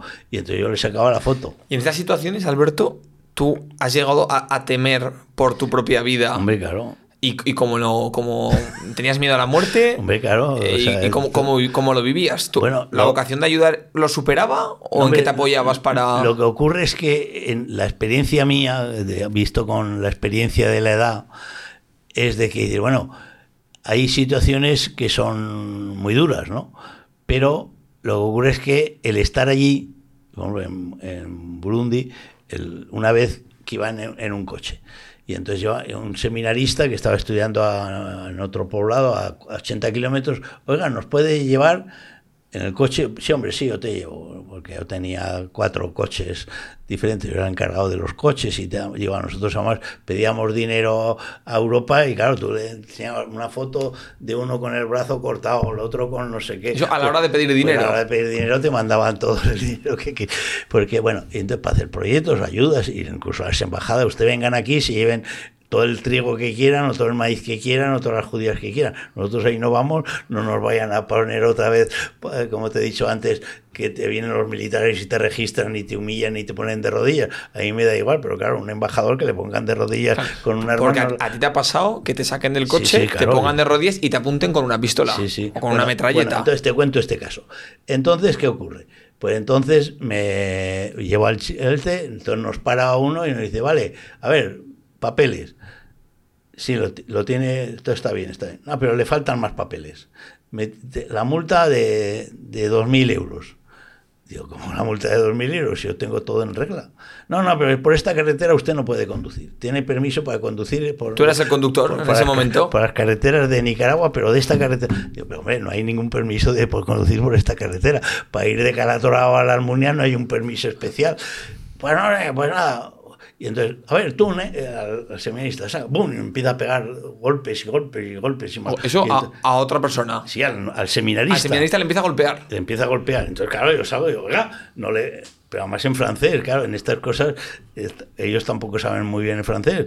Y además llevan, hay dos tíos con, una, con un arma que dispara me pegan dos tiros y ahí me quedo yo. O sea, es decir, que el, miedo es grande. ¿Y en, las, situaciones como... entonces, yo, lo que es que en estas situaciones tú, donde estás pensando es el pobre chaval que le están pegando. Entonces tú vas... Ah, y entonces vale, le dejan de pegar. Pues no, nos tiene que dar el... Los 2.000 euros. además, usted ha estado... Usted, eh, aparte de aquí, ha estado en no sé dónde y no sé qué otro país. Bueno, yo estaba, usted estaba en Ruanda, como los de Ruanda eran del otro, pues usted será cómplice espía y no sé qué. Digo, yo soy sacerdote, aquí ustedes son católicos y nosotros venimos aquí a, hacer el bien, a repartir alimentos. No, no, no, pues, pues, pues nada, a la comisaría. Bueno, pues nos lleva a comisaría, yo hablo con su jefe y digo, mire, este señor, usted lo ha visto, este señor está borracho totalmente es decir, yo no quiero poner ninguna denuncia. Yo he venido aquí a ayudar al país, a Burundi, y nosotros estamos ayudando y estamos y somos de la iglesia. Y usted si quiere pregunte al obispo. Y entonces, bueno, bueno, bueno, pues váyase. Pero al otro no le hace nada. y el otro sigue probablemente. Eh, entonces llegué al, al obispado y la, para, ahora te contesto la pregunta. Pues claro, yo he pasado un miedo terrible. Pero ¿qué nos dijo el obispo? Dice, pues fíjese usted que eso es lo que le han hecho a usted. Fíjese usted lo que le harán a estos chiquitos si no llega a estar usted. Entonces, y después estar ahí, observar lo que ocurre. Y ahí no, porque ahí si tú dices cualquier cosa te echan. Pero cuando vuelves a España, pues al menos decir, oye, aquí está pasando eso. Y eso se hace con la complicidad española que no queremos condenar la guerra de tal, que no queremos que nosotros les quitamos todos los, el, el, precio del café, les fijamos un café a un precio bajísimo que no pueden competir. Nosotros el arroz les fijamos unos precios y, que luego invertir pues digo, oye, pues invierte ahí para que salga, porque ahí estaba lleno de lagos. Y dice, joder, pero si aquí mi hermano que es ingeniero agrónomo sacaría tres cosechas, Claro, luego, como lo llevan hasta el mar, son 2.000 kilómetros, pero bueno, al menos tendrían dinero para comer, para comer y para vivir. Pero claro, si nadie invierte, porque eso está, no, prefiero invertir en un sitio que está cerca de la costa, que gano más. Entonces, claro, no invierte nadie en estos países. De, toda la gente que has conocido, Alberto, hemos hablado que hay gente buena, hay gente regular, hay gente más mala. ¿De dónde crees que proviene la maldad del ser humano? ¿Crees que es algo que la gente nace con ello, que se aprende porque te contaminas de una situación complicada? ¿O dónde crees que está el origen de la maldad del, ser humano? Yo, lo que creo es que el genoma humano es el genoma humano. O sea, yo no soy, o sea, soy evolucionista. O sea, yo creo que hay un, un, ser, un ente o una, un espíritu que es lo que hace que no todo sea azar, por casualidad. Bueno, pues, eh, pues yo si, si soy listo es por azar. Bueno, pues puede ser que sea por azar, pero puede ser porque tú te has esforzado en aprender a leer, has la informática, te has preocupado y, eso hace. Pues, pero bueno, a pesar de eso, yo creo que en el genoma humano es como en el reino animal, o sea, es la evolución y entonces ahí da lo que da. Y entonces da que hay actitudes de solidarias y hay actitudes de decir, pues a este tío yo le humillo porque así demuestro que yo soy superior. Y entonces esos instintos, buenos instintos o malos instintos, están en el genoma humano. Lo que ocurre que depende, que es lo que os digo, decir, si tú vas a un país y con los que te relacionan son, yo por eso siempre he quedado charlas, digo, bueno, yo voy a hablar de esto, pero yo he estado con las víctimas. O sea, es decir, que si unos son como en el caso de Nicaragua, unos eran los que estaban ahí en sus poblados y de repente entraban y mataban, y otros eran los matados. Lo mismo que en Guatemala, pues unos eran los que mataban a los indígenas. Si usted tiene la visión del matador, pues el matador también lo justifica. O sea, es decir, tú entrevistas a Netanyahu y él cree en conciencia que lo mejor que hace es matar a todos los palestinos que pueda, porque si no los mata ahora, luego serán terroristas que van a secuestrar a su familia. Y él cree que cada muerto que hace evita un terrorista. Y él está convencido que es lo mejor que hace en la vida. Que es precisamente el, problema y por qué está complicado. Bueno, pero usted, Hitler, pues Hitler creía que lo mejor era incinerar a los estos y se podían incinerar en grupos de 2.000 mucho mejor que en grupos de 500. Y él en conciencia creía que eso era el enemigo principal de la economía. Bueno, pero ¿cómo ha sido posible que él piense de esa manera? Bueno, pues, pues yo entonces resumo, depende con quién te relaciones. Si yo en, en Burundi, yo tenía, cuando he ido a los sitios, yo tenía, a ver, yo necesito choferes, porque al chofer que tenía el cura, como era Utu, pues cogían y le pegaban dos tiros los Tusis. Si era Tusi, le pegaban dos tiros los Tusis. al, cura no, porque la gente era muy religiosa. Por la mañana, como yo decía, por la mañana, los domingos, vais a misa y por la tarde a pegar los machetazos unos a otros. Eso no es muy cristiano, que, pero la guerra es la guerra. Entonces, claro, el problema es con quién te relacionas. Entonces yo, por ejemplo, yo tenía yo, yo también conducía el coche, pero yo digo, no, yo no voy solo porque yo no me conozco los desvíos de las carreteras y tal. Y entonces yo tenía uno que había sido alcalde del pueblo, que era Utu de etnia, pero que era del alcalde del partido de los Tutsis. O sea, por eso el problema eh, Esto, porque la gente se ubica un poco en Burundi, que yo lo estaba mirando porque no lo conocía, pero en Burundi, que fue el siguiente viaje que hiciste y del que estamos hablando, eh, ha habido siempre mucho conflicto entre las dos etnias principales que hay, que son los Hutus y los Tutsis. Son Hutus, pero los que han gobernado siempre han sido los Tutsis. Que es un 15-20% de la población. O no llega. Lo que es que estos son la gente que cuando iba a las escuelas o a los colegios y tal, pues eran, incluso en la propia compañía de Jesús, la mayoría son tutsis, o sea, decir, porque son los que han ido a escuela, los que han ido a la universidad y tal, mientras que los otros eran un poco de, bueno, el campesino, el torpe, pero luego campesino y torpe no, eran muy listos. Y luego han sido ingenieros de no sé qué, este tío, eh, que porque haya, tenga una familia pobre, no quiere decir que sea tonto. Bueno, y, y, de aquí viene la masacre que comentábamos antes, por quien no lo sepa, que cometieron los Hutus en primer lugar contra los Tutsis, y luego los Tutsis donde mataron a 500.000 personas en, 15 Ruanda. días. Eso fue en Ruanda. En Ruanda. En, en Ru- en Burundi es el contrario. Siempre habían gobernado los Tutsis y entonces en un momento determinado hubo unas elecciones y ganaron, como eran el 80%, Los pues, pues yo voto a los de mi familia o a los de mi etnia. Y entonces. Entonces, claro, el gobierno era de los Hutus, el gobierno, pero todos los poderes, los profesores de universidad, Los médicos. los médicos, los, los ingenieros, los arquitectos y los militares eran todos tutsis. Tutsis. Entonces, claro, ellos te decían, pues una huelga, pues vale, huelga, pues huelga. Entonces, para que no, o estaban en el mercado, tiraban una bomba y boom, mataban a todos los que estaban en el mercado. Entonces era crear eh, lo que te decía antes, era un instituto, decían, avisaban ellos a los que conocían, mañana Los, no, los tutsis profesores avisaban a los tutsis alumnos. lo- los tutsis que estaban, no todos los tutsis eran terroristas, pero los que eran eh, querían desestabilizar el gobierno como fuera.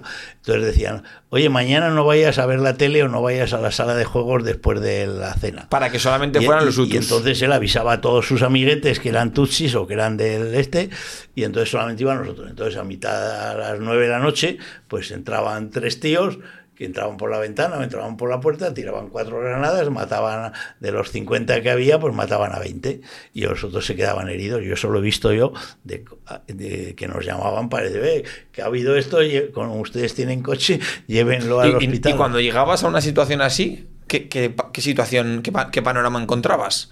Con las víctimas. Pues yo, por ejemplo, cuando a nosotros nos llamaban a veces gente, porque entonces lo que es que cuando estuve no había móvil, eso es una- el avance más grande en O sea, cuando tú estuviste en Burundi no, no tenías teléfono. No, había un. te- Pues aquí cuando dicen ha desaparecido y tal, era porque nosotros teníamos un teléfono de radio, sea, radio-teléfono, pero no, había teléfonos móviles ni nada de nada, era el año 94.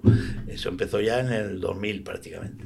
Entonces, entonces claro, ahí se avisaban ellos, no iban y los mataban a todos los otros para decir, pues para que así los matamos cuando tienen 16 años, porque si llegan a mayores, pues van a ser gente que nos va a matar ellos. a La edad media de los estudiantes que asesinaban eran 16, 17. años, de institutos que estaban internos. Entonces, claro, ahí en eso es lo importante es con quién te relacionas. Entonces, lo que te decía antes. Entonces, yo te decía, vale, pues yo tengo dos choferes. Un chofer, bueno, chofer, que me ayudan a hacer todos los repartos y van siempre conmigo en el.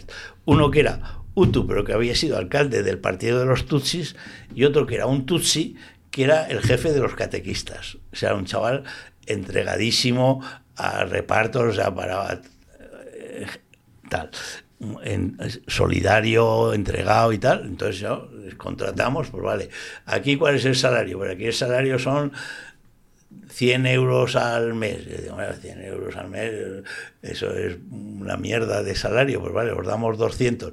Que luego me decían los padres blancos, decían, tú estás muy equivocado, porque esta gente, si tú haces eso, luego ellos, eh, a estos porque no tienen un, pe- un pequeño campito, y- pero no tienen, son pobres. Pero claro, si tú les das un salario, que es lo que pasaba luego en los, los de los conflictos, pues yo contrato a los médicos, pues todos los médicos de los hospitales dejan los hospitales y se van a trabajar a las ONG, con lo cual con la mejor intención has hecho una barbaridad, que es dejar los hospitales. sin desestabilizas la Claro, situación. y desestabilizas. Bueno, eso me pasó a mí en Albania con los profesores de castellano, pero eso es otra anécdota. Bueno, entonces, ¿qué ocurre? Que yo lo que Claro, yo entonces yo iba siempre en el coche con los dos. Que nos ponían un tronco de, en la carretera y tenías que parar por narices. ¿Pero tú ibas con los dos a la vez? ¿O Sí, un sí, día sí, con uno? dos, con los dos a la vez. Y entonces decía, oye, háblales tú que estos son, los tuyos. Ah, no, ah, bueno, pues qui- quitaba, ellos mismos quitaban el tronco y tal. Porque si no, por ejemplo, unas monjas, que eran unas monjas de Villa Teresita, de, que eran holandesas o noruegas, pues un día les pusieron el tronco, las ingenuas de ellas se pararon, les dejaron como Eva vestía según dice el Evangelio, se les llevaron todo, el coche y toda la ropa, y dejaron ahí desnuditas y ya se apañaron. Entonces, claro, dices que hay, no, o sea, a veces no sabía si eran de los los que te robaban, o eran de los Tutsis, o era una banda, o era no sé qué. Bueno, ¿Y cómo, cómo eran las relaciones? Por ejemplo, tú ibas en el coche yo- con un Hutu y con un Tutsi. ¿Cómo eran las relaciones magníficas. entre Hutus y Tutsis? entre estos dos, magníficas. Entre estos dos, magníficas. Nosotros, en el campo de refugios que nosotros teníamos, ahí había Hutus y Tutsis, y convivían perfectamente, y había muchos matrimonios. Lo que es que había un, pro- un problema que era un problema político, que es decir, bueno, ¿quién gobierna? Por ejemplo, los militares, pues los militares, todos los jefes militares, lo que los militares se dedicaban, estos que estaban en la carretera, y se dedicaban a extorsionar. Oiga, usted si quiere pasar me da tanto. Entonces, claro, los militares decían, yo a este que a lo mejor tiene que ir a matar a gente y se va a jugar la vida, porque nosotros también había, eh, claro, el ejército era respondía a los Hutus, pero los, el ejército no hacía nada de caso al gobierno. Claro, gobernaban los Hutus, pero el ejército realmente lo controlaban los Tutsis. A nosotros nos vinieron a atacar dos veces a la parroquia los militares con granadas y, y, y, para asustar a la gente. Entonces, claro, tú, si tú le decías, han sido los militares, decía, no, usted lo que es cómplice de los Hutus y lo que quiere es cargar... De, desacreditar a los, tutsis. y a los militares. yo no quiero desacreditar a nadie. Yo veo que este tío vi las botas y era este señor. Pero claro, no podía decirlo nada porque si tú hacías algo, pues te echaban del país y te quedaban tan tranquilos. Entonces, en estas situaciones, ¿qué es lo que te mantiene? Pues lo que te mantiene es el sentido de lo que haces. Y entonces, si tú te decían, oye, que aquí en esta iglesia estaban rezando la gente yo vi varios, y por, como habían robado la, el el techo de zinc, no había techo. Y entonces había unas ramitas o había lo que sea para que no entrara el sol. Han venido estos y han tirado tres granadas y ahí. Entonces yo iba allí. Entonces había niñas que tenían toda la, la, pierna ensangrentada uno que había muerto. Aquí tengo yo una foto de eso, de los muertos que había allí, la gente herida. Entonces yo me dedicaba pues con unas vendas, pues apretarles y con un esparadrapo hasta llevarlos al hospital. Lo que te comentaba yo antes. En cambio, había otro cura que era padre blanco que se dedicaba a dar extremociones. Bueno, pues cada uno el carisma que tenga. ¿Y cuántas personas acudíais en ese coche? Pues en ese coche, como eran furgonetas, ese coche furgoneta, íbamos dos delante para luego cargar a toda la gente que podíamos. Ahí detrás podíamos poner 10 personas si ves dos o tres personas. dos de la, a lo mejor íbamos dos coches con cuatro personas, a lo mejor el catequista o el lo que sea, porque los padres blancos hablaban el idioma perfectamente, yo no, porque yo iba con una persona que es una de las personas que estaba, fue conmigo en la misma época, mamá yo se llamaba, que tenía 74 años y estaba hablaba el idioma y además era muy simpática y se empezaba a reír, luego les daba un rosario y, tal y cual. Yo les daba balones, una cosa más práctica. Digo, al menos mientras juegan al balón no matan a nadie, mira. Entonces, pero claro, entonces llegábamos, entonces cuando tú veías a esa niña que estaba a punto de morir, que al cabo de, años la veías corretear con sus ocho añitos y tal, pues decía, oye, pues tiene sentido lo que yo estoy haciendo. Entonces, oye, ¿y el miedo? Pues sí, el miedo también es malo, pero me, motiva más el poder hacer el bien a esta gente y sobre todo que yo tengo un artículo que es el, el, sobre el asistencialismo, ¿no? Es decir, pues fíjate qué bien que hago yo. No, pues usted no está haciendo el bien, usted está haciendo el mal. Pero ¿cómo me dice usted que yo salvando vidas y parturientas que tienen el feto doblado, yo las llevo al hospital? Y de porque usted lo hace gratis. Y nosotros, cuando usted se vaya, ¿quién lo va a hacer? Ah, pues no me lo he planteado. Pues lo vamos a hacer nosotras. Pero a nosotras, usted hace una llamada a España y le manda dinero Cáritas, Manos Unidas, la Compañía de Jesús, su familia o la Te lo decían personas de ahí. Sí, las monjas de ahí, que tenían un centrito de ambulatorio muy pequeño, pero tenían una furgoneta. Entonces, cuando la gente decía, oye, que aquí hay una parturienta que hay que venir a buscarla, pues decían, pues nosotros vamos hasta la carretera desde la casa que está a dos kilómetros, que la bajen en parihuelas, y entonces nosotros no vamos a... Yo, como tenía dinero, pues me metía por todos los montes, que luego la ballesta se rompía, pues otra ballesta y ya está. Pero claro, ellas no, ellas eran nativas. Entonces, claro, ellos les obligaban a la gente a que le pagaran la gasolina y les pagaran... Pero claro, ellas eran ellos, yo era un extraño. Y entonces yo, sin darme cuenta que lo que me dijo la monta, usted nos está desacreditando, porque usted, como lo hace gratis, dice, este es el bueno y no las monjas de aquí que nos cobran. No, nosotros somos las nativas, nosotros somos ellos. Y somos los que para poderles seguir haciendo eso necesitamos cobrar porque nosotros Para que sea algo estable y se pueda mantener. Estable. Segundo, ellos entre ellos se ayudan porque se iban en parihuelas. Al que le han llevado en parihuelas, que tiene las piernas mal, otro día dirá, oye, que ven a regar a mi campo que si no se me va a pasar la cosecha. Pues se irán a autoayudar. Usted, como cada uno va a lo suyo, llaman aquí y no tiene que ayudar a nadie. Pues usted, sin darse cuenta, tengo un artículo que ha salido en muchas revistas diciendo, a veces la asistencia que no se preocupa de incidir en las causas o de organizar a la gente es muy más perjudicial que beneficioso. Pero hombre, con lo bueno que hacía yo, pues Porque solucionas un problema puntual, que puede ser incluso un parche. No, y se solucionaban muchos, pero que las causas, por eso yo me fui y seguía la guerra. Sí, que la raíz del problema sigue igual, por lo tanto no, no va a parar la guerra. otra cosa es que decir, oye, pues yo no soy la divina providencia, es decir, yo, yo no soy el responsable de solucionar todos los problemas, eso es lo que te da la vida. Es decir, oye, yo he estado en muchos conflictos y todos los conflictos yo me he ido y han seguido. Pero al menos yo he procurado hacer poquito, pero cosas con sentido y cosas que han ayudado a gente. ¿Que no puedo hacer más? Lo importante es incidir en las causas, pero si no puedo hacer más, pues yo, por eso yo creo que es muy importante la política. O sea, porque en estos sitios, si tú consigues, como en Colombia, que hay un proceso de paz, o en Nicaragua, que hay un proceso de paz, uy, pero es que eso es un desastre. Sí, el desastre es una dictadura igual que la de Somoza, pero al menos no hay tantos muertos. Porque es que en una guerra es que todos los días hay muertos. Claro, digo, bueno, es que las malas también matan a mucho. Bueno, pues sí, matan a mucho, pero o sea, el proceso de paz de Colombia será lo que sea, pero no, es totalmente diferente que, cuando estaban en la guerra que morían ahí la gente.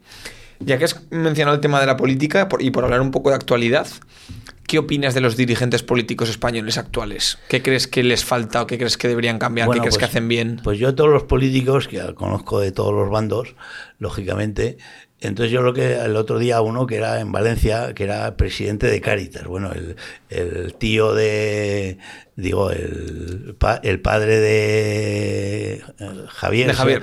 de Javier, este fue presidente de Cáritas y tal. Y entonces este, pues, que era el presidente de Cáritas de Valencia, el, el gobierno que es Vox y PP, lo han nombrado secretario de Acción Social para temas sociales. Y entonces él, en una manifestación de pobreza cero, para que hacía la coordinadora de ONGs y tal, pues estaba ahí. Entonces, como lo conocía de antes, el hecho de que ahora le hayan nombrado Vox y PP, yo, por eso yo sigo siendo la misma persona. Y, y entonces le dije, mira, yo te doy un consejo y te respondo la pregunta. Si uno es político, se puede ser político, y lo mejor que puede hacer uno es ser político. Pero para ser político al servicio de los que más sufren, tienes que estar al lado de los que más sufren.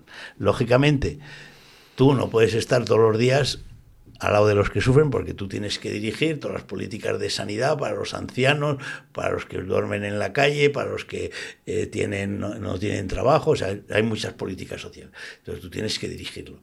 Pero, decir, al menos una vez al mes, intenta que un pobre de estos de solemnidad comer con él.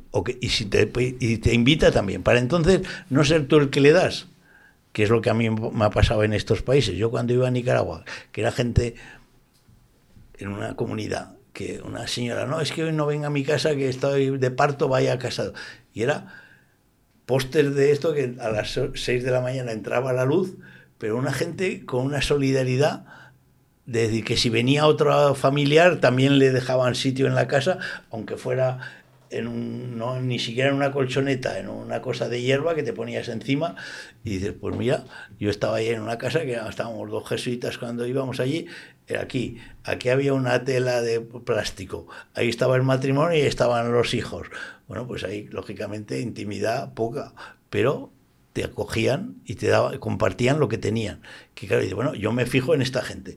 En el otro, que a lo mejor resulta que es el que le pega unas palitas, se pone borracho y le pega Claro, también yo sé que hay, pero claro, mi referencia no es el borracho que pega a la mujer y que luego roba a la cooperativa y se queda el dinero, va, va a vender el maíz y antes de venir se ha emborrachado y cuando llega ahí ya me he gastado todo. Eso pasa en todas partes por eso el genoma, el genoma humano. Hay instintos buenos y instintos malos. Yo me, lo que me he procurado es fijar pues, en la mamá yo, en el hombre este que eran el uno que era de su padre, que era Utu, pero que estaba al servicio de, de, de, lo que hacíamos nosotros con toda la población, y el otro que era Tutsi, pero que también estaba al servicio de toda la población sin distinción. Y entonces, pues creo que, que tiene un sentido. Entonces, la política siempre que no te desconectes, o sea, lo que tú le llamarías tú la empatía de esa gente a la cual tú tienes que servir, no te desconectes. a mí me choca mucho que los, que los políticos resuelven problemas del ciudadano común, sin embargo, la mayoría no viven, o por lo menos no parece que viven, como ciudadano común. Entonces, ¿cómo vas a entender el problema que tratas de resolver cuando tu vida no tiene nada que ver con la gente eh, por la que estás pues peleando y, y trabajando? No, es decir, que tú cuando tratas, yo por ejemplo, yo una de las cosas que yo he estado metido, he estado liberado por el sindicato y he negociado con la gente de las empresas. yo estaba, me dedicaba a sectores que eran muy feminizados, como era la cerámica o era a veces el comercio o las mujeres que trabajaban en, almacenes de mm. naranja, de estos que eran mujeres. Y entonces yo, pues, yo me he dedicado dentro del sindicato a los sectores más vulnerables. O sea, decir, que yo la Ford, la astilleros y tal, bueno, me tocó negociar el, la supresión de la cuarta planta de siderurgia, que además era todo, dos años de lucha de todo el pueblo, una lucha ejemplar, que al final cerró el horno, pero bueno, les dieron la jubilación anticipada a todos, los que eran de la fábrica se quedaron muy bien.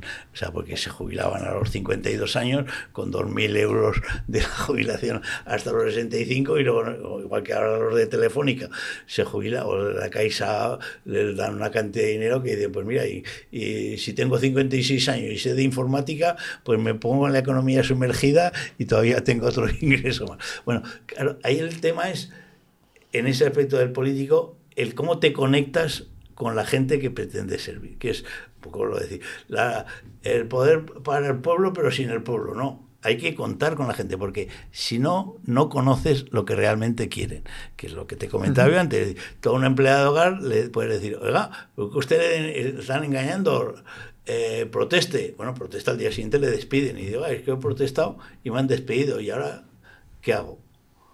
De todo lo que hemos hablado, em, se ve que has dedicado toda tu vida a ayudar a los demás y que te has expuesto mucho al riesgo, incluso a la muerte, por ayudar a los demás. Cuando podrías mm, seguir el camino fácil de estar tranquilo, sin ningún apuro económico ni de nada, y seguir.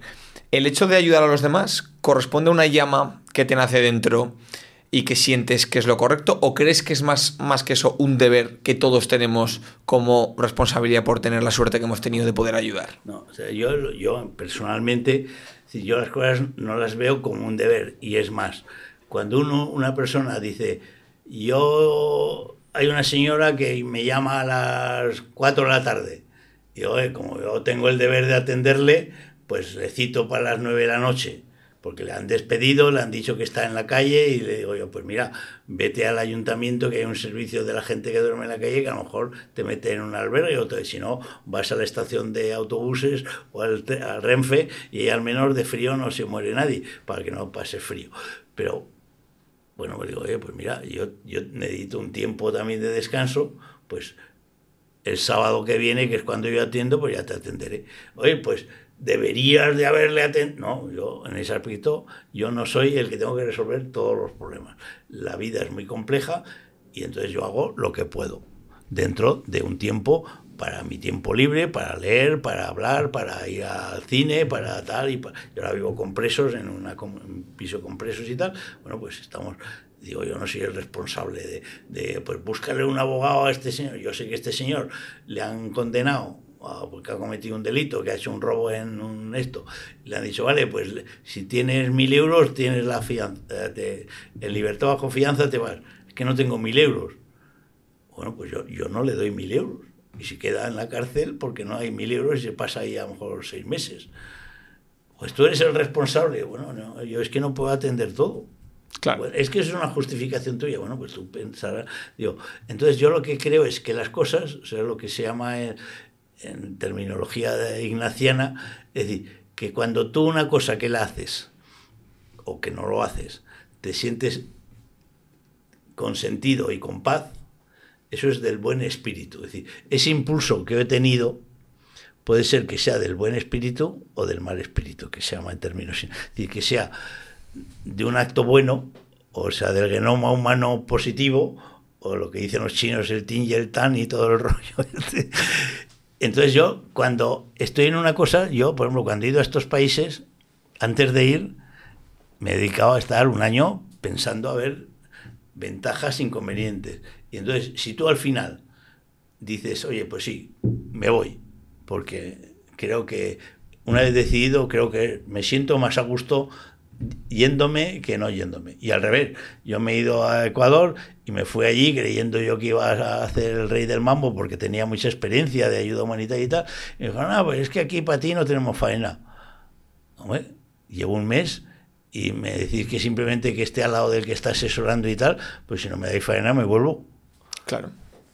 Entonces, ah, bueno, bueno, bueno, entonces ya me encargaron de una tarea de organizar unos grupos que venían de asociaciones a darles unos cursos, pues yo los organicé, luego me dijeron, muy bien, lo has hecho muy bien y tal, pero bueno, que aunque, aunque me hubiera tenido que volver y aparentemente un fracaso, pues bueno, yo he hecho lo que he podido. no vas a estar ahí si no, soy responsable. Si resulta que han venido aquí los de los militares y a los 30.000 del campamento de refugiados se los han llevado, por ejemplo, en Congo, en Congo, que había un campamento que estábamos nosotros refugiados de casi 200.000, pues cogieron y dijeron, para que se vuelvan a Ruanda la gente, prohibido dar clases, nosotros llevamos la educación, o sea, nos pagaba el ACNUR una cantidad para hacer escuelitas y hacer no sé qué, que eran troncos con un plástico y un tronco para silla y tal, una cosa más simple que un cubo. Y entonces dijeron, prohibido la educación, para que la gente tenga que volver. Y entonces nosotros dábamos las clases clandestinamente en las tiendas de campaña, en grupos de cinco y tal. Porque, bueno, pero ¿cómo es posible que la ACNUR sea cómplice de suprimir un derecho tan elemental como, es el de la educación? Pues claro, ahí, ¿quién, quién decide en, la, en ACNUR? Las Naciones Unidas. ¿Quién decide en las Naciones Unidas? Estados Unidos. ¿Dónde, ¿A quién apoya Estados Unidos? A Kosovo. ¿Qué hemos hecho España en el caso? ¿A quién hemos votado? Mira, pues en tal conflicto hemos votado tal cosa. Entonces, tú haces una moción, ahora puedes apoyar a Sudáfrica o puedes apoyar a, Inglaterra. Depende a quién votes. Ah, no, yo no me preocupo qué hace el que voto. Yo voto para pagar menos impuestos. ¿Quién va a pagar menos impuestos? De este, pues este le voto. ¿Yo qué voto? Porque yo creo que yo soy inmigrante y a ver si no me echan. Pues voto a este que parece que, que echa menos gente. Cada uno mira por uno tiene su punto de incidencia. El resto, eh, bueno, pero como este que es homosexual vota a Vox. Bueno, pues voto a Vox porque yo quiero pagar menos impuestos y el que dice que va a quitar todos los impuestos, luego no los quitará porque no los quita, pero la gente se pero el que lo dice, bueno, entonces ahí está un poco el problema de decir, lo que te mantiene son dos cosas. Primero, si ese impulso que tú has sentido ves que te ha dado paz, o ves que te ha quedado remordimientos, pues no hago lo suficiente, pues no hago no sé qué. Porque entonces muchas veces el gran peligro es decir, vale, pues yo hago mucho porque yo soy, yo soy superior, yo soy el bueno. y este, en el ego. Y este que no hace nada es malo. Entonces eso es fatal. Eso es señal de que no es no hacer lo que tienes que hacer. Porque es lo que pasa en el tema de la ayuda humanitaria. Es decir, bueno, este señor es drogadicto.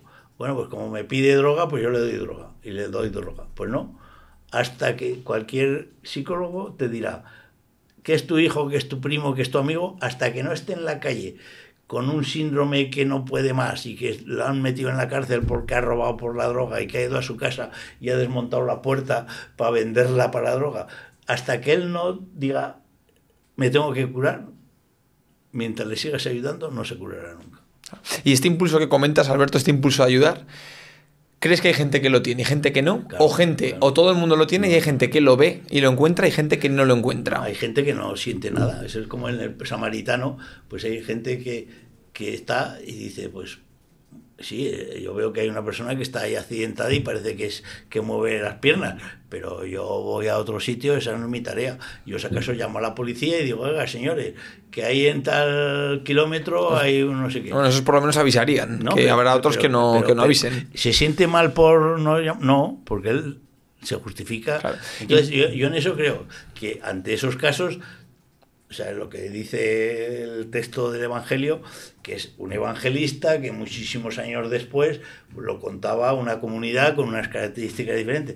Lo que pasó, eso seguramente es un mito, como otros muchos mitos del Evangelio. Pero decir, lo que sí que está claro, que el que lo escribió, lo que quería decir a esa persona sola o a esa persona mayor, es que decir, que ante esto, los que aparentemente somos buenos, porque vamos a misa, porque vamos a... Eso no somos los buenos, somos los malos de cristianos. Los buenos cristianos es el que ayuda al que sufre. Hoy, pues eso no, yo soy, yo soy de ir a misa todos los días y confesiones y cofradías. Pues está muy bien, pero el Evangelio dice lo contrario. Que el bueno no es el hijo que es cumplidor y tal, sino que el único que entiende que el Dios cristiano es misericordioso, por eso, es decir, si yo me creo superior a los demás, ya no sigas. Ya, total. Ya no tienes nada de cristiano, ni tienes nada de político honrado, ni tienes nada de nada. Y aquí, Alberto, una pregunta que se hace mucho y que tengo mucha curiosidad por tu respuesta. Claro, tú eres religioso, tú eres cura. Sí. Y jesuita. Y jesuita. Y a la vez has podido conocer en tu vida muchos casos con mucho dolor, con mucho sufrimiento. ¿Cómo casa en tu concepción del mundo la existencia de un Dios con ese sufrimiento y ese dolor que tienen las personas? ¿Para ti tiene algún tipo de, de, papel en...? Lo que es que eso es el, el, tema ese, que es un problema, primero que no tiene solución. Es decir, ¿por qué el mundo es así y no es de otra manera? Pues no lo. Porque hay muchas veces que se pregunta si existe un Dios. ¿Por qué tú tienes dos manos y no tienes cuatro?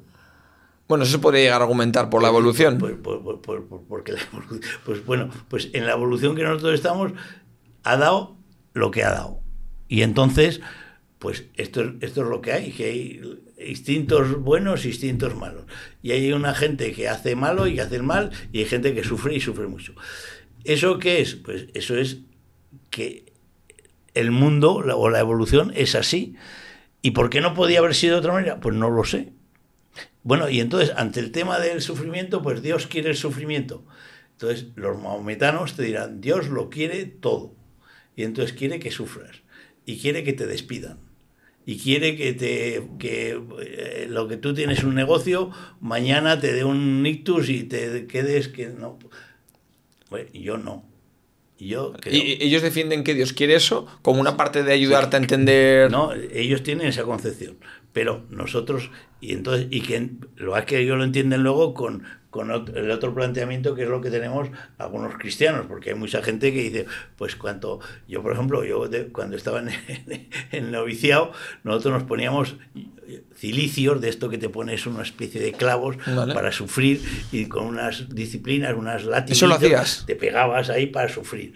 Y entonces, ¿Eso lo, llegaste a hacer? Sí, eso lo he hecho y lo hacíamos todos. Y entonces dices, bueno, eso, eso es masoquismo. Eso no, no, es que eso es para, para reconocer que eres humilde y que el sufrimiento y te acostumbras a la vida te lo... O sea, eso a, veces en las, en las tomas de los espías también te hacen eso, es decir, usted acostumbre a sufrir porque usted le torturan sin... Para prepararte para lo que te va a venir. Al primer dedo que le corten vas a confesar todo lo que te hagan. Entonces tú tienes que acostumbrarte a que te cortan un dedo. ¿Y, ¿Y cómo, era el ejercicio que hacías? ¿Cómo, ¿Dónde te ponían los clavos? Era una, una, cosa que se llama cilicio. Vale. Son una, una, especie de cadenitas que tienen clavitos. ¿Y te los pones en el pie? no, en el muslo, normalmente. Entonces te lo aprietas y te duele y, luego además. Y luego ya por las noches, antes de acostarte, te pegabas con el látigo. ¿Te pegabas tú a ti mismo? Con un látigo. En la espalda. En el culo, normalmente en el culo. ¿Y eso, eso, lo hacías todo? Para como un sacrificio, o sea, hay que acostumbrarse al sacrificio. ¿Y se hacía durante varios días, durante una semana, un mes? Todos los días. Todos los días. ¿Todos los días? Menos en Pascua, en Pascua no, ahí se descansaba. O sea, todo el tiempo que... No, pero, pero decir que el aspecto de ese, del masoquismo, o sea, por desgracia en la iglesia, ha habido, que, dice, bueno, pero ¿cómo hemos podido hacer esas barbaridades? Bueno, pues se creía que... Que era algo imprescindible para... No, es decir, tenía una fundamentación, digo, esto que todo se justifica, decir, bueno, es una manera de ser consciente de la propia debilidad y tal. Que dice, hombre, pues a lo mejor eso te prepara para, como mi hermano ahora, que ya se levanta y se cae, pues decir, bueno, pues yo soy ya de pequeñito, ya era consciente de la debilidad. Lo que que antes andaba muy bien y era director de agricultura y todo, iba a todos los sitios en cuanto había un pedrisco y era muy rápido, y ahora ya no me puedo levantar y necesito una persona o ir en silla de ruedas. Bueno, aceptar eso es duro, ¿eh? Muy duro. Entonces, una persona mayor que diga, oye, que necesito ayuda, pues eso, pues, digo, pues necesito ayuda, pero aunque necesites ayuda, lo que lo que yo insisto siempre. Aunque tú necesites ayuda, aunque te hayas quedado ciego, aunque no te puedas mover, todavía puedes hacer muchísimas cosas útiles para los demás. Y aunque no puedas nada, como una señora que iba con unas, unas en silla de ruedas, eh, por la ley de dependencia, iban ahí 50 dependientes, oiga, que esto es una porquería que nos den solo 500 euros y estamos dependientes que no podemos ni movernos, necesitamos para subir a las escaleras o lo que sea, un bar, pues que, aún así puedes... Que, aumenten un poco la ayuda. Pues si hay 80 personas con silla de ruedas, el político de turno pues le dirán, oye, pero hombre, tú, que tú eres el responsable de esto. Claro, claro. Pues si yo voy a, pues lo que te decía antes, yo voy a muchas cosas, pues decir, bueno, al menos que, que vean que también hasta los mayores de 75 años también pueden hacer muy claro. Te, te, voy a hacer unas pequeñas preguntas, pero estas son diferentes. Son preguntas rápidas para contestar con una, o dos palabras, con lo primero que te venga. Son frases cortas para, para que puedas completar.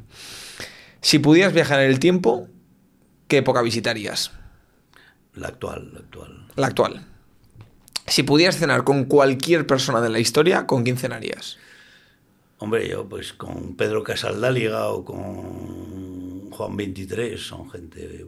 Y luego, hay, de los que he conocido, pues hay gente, eh, mamá yo, esta anciana que tal, o, el, o gente, una, una viuda que le mataron en Nicaragua dos hijos y luego había ido su hijo a estudiar a Rumanía porque entonces estaba todavía el comunismo de Estados bueno, el comunismo no tiene nada, pero bueno, el régimen de la Unión Soviética.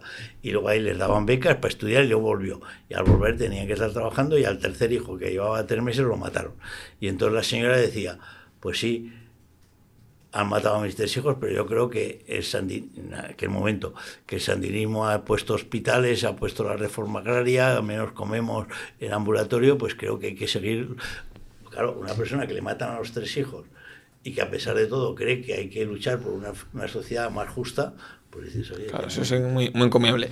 Y aquí me, sorprende em, que no has dicho, por ejemplo, Jesús de, Nazareno. ¿Te gustaría cenar, si puedes, cualquier persona de la historia? Hombre, lo es que, lo es que Jesús, o sea, para mí la referencia es el Jesús visto por los evangelistas. Vale. Entonces, porque del Jesús conocemos muy poco. Que como me decía el otro día un párroco, este Jesús de los Evangelios, si estuviera en Zaragoza o en Valencia, trabajo social les quitaría el, niño por, por, familia desestructurada.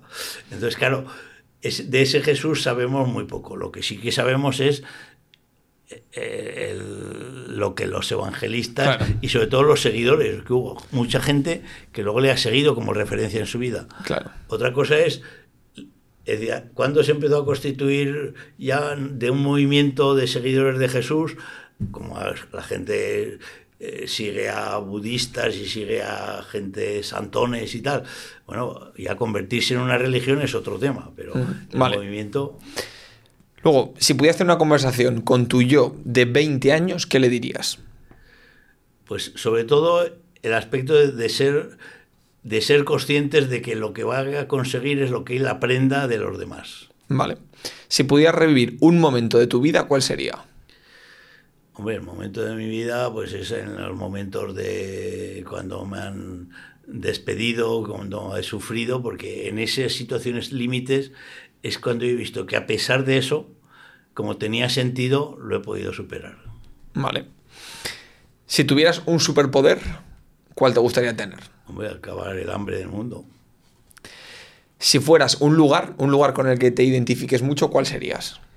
Hombre, yo con el lugar que me identificaba era una laguna que había ahí en Nicaragua, que era una lagunita que íbamos por la noche a pescar y estábamos ahí con la luna y tal. Eh, por la mañana estábamos en guerra y conflicto y por la noche estábamos ahí paradisíacamente. La laguna de Miraflor se llamaba. Qué bueno.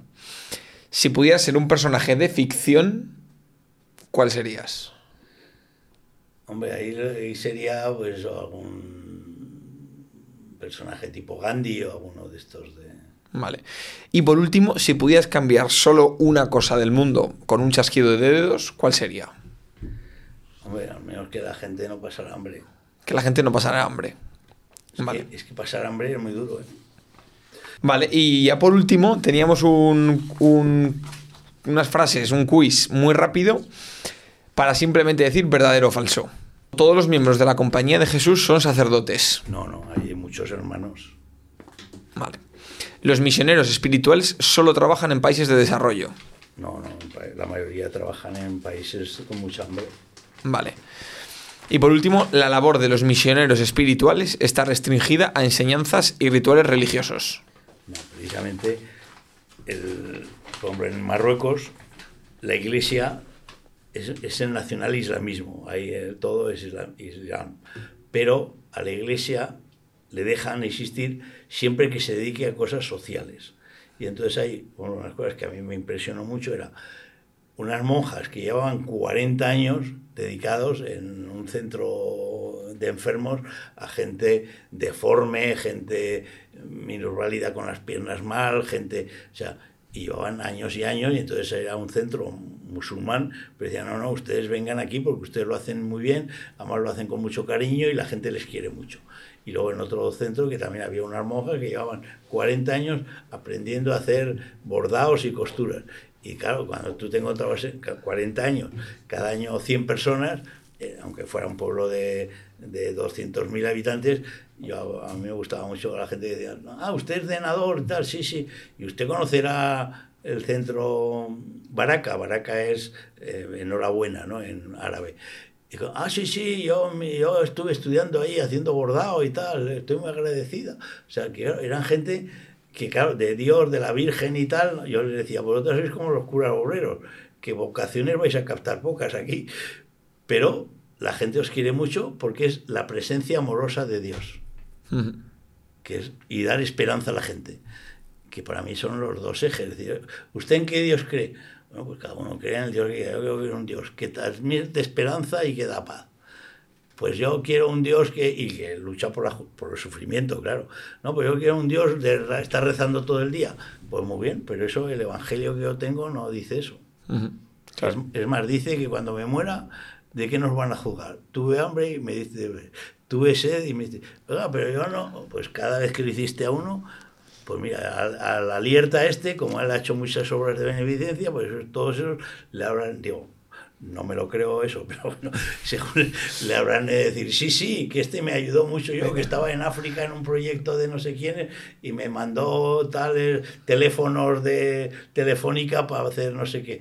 O el otro que me ha mandado para escribir en braille, que era ciego y me ha mandado también. Bueno, pues al menos le ha hecho algo útil para la gente. Vale, pues bueno, eso es un poco todo. Yo creo que hemos dado un buen repaso a, toda la trayectoria. Y luego, antes de acabar, eh, Alberto, o mejor dicho, para acabar, siempre dejamos que el invitado despida eh, el podcast y la entrevista con una frase. Bueno, pues de lo que he aprendido en la vida a mis 78 años es dos cosas fundamentales. Lo primero, que lo más importante es que siempre se puede hacer algo por los demás y algo útil como es tan sencillo como hacer compañía a la cantidad de gente que está sola. Y segundo, no solamente hacer asistencia, sino que se puede hacer también influir en la política para cambiar las causas de los problemas. ¿Y qué se puede hacer? Pues yo me lo planteo cuando convocan a concentraciones o manifestaciones por cosas que creo justas, pues digo yo, si no puedo hacer nada, al menos puedo hacer bulto.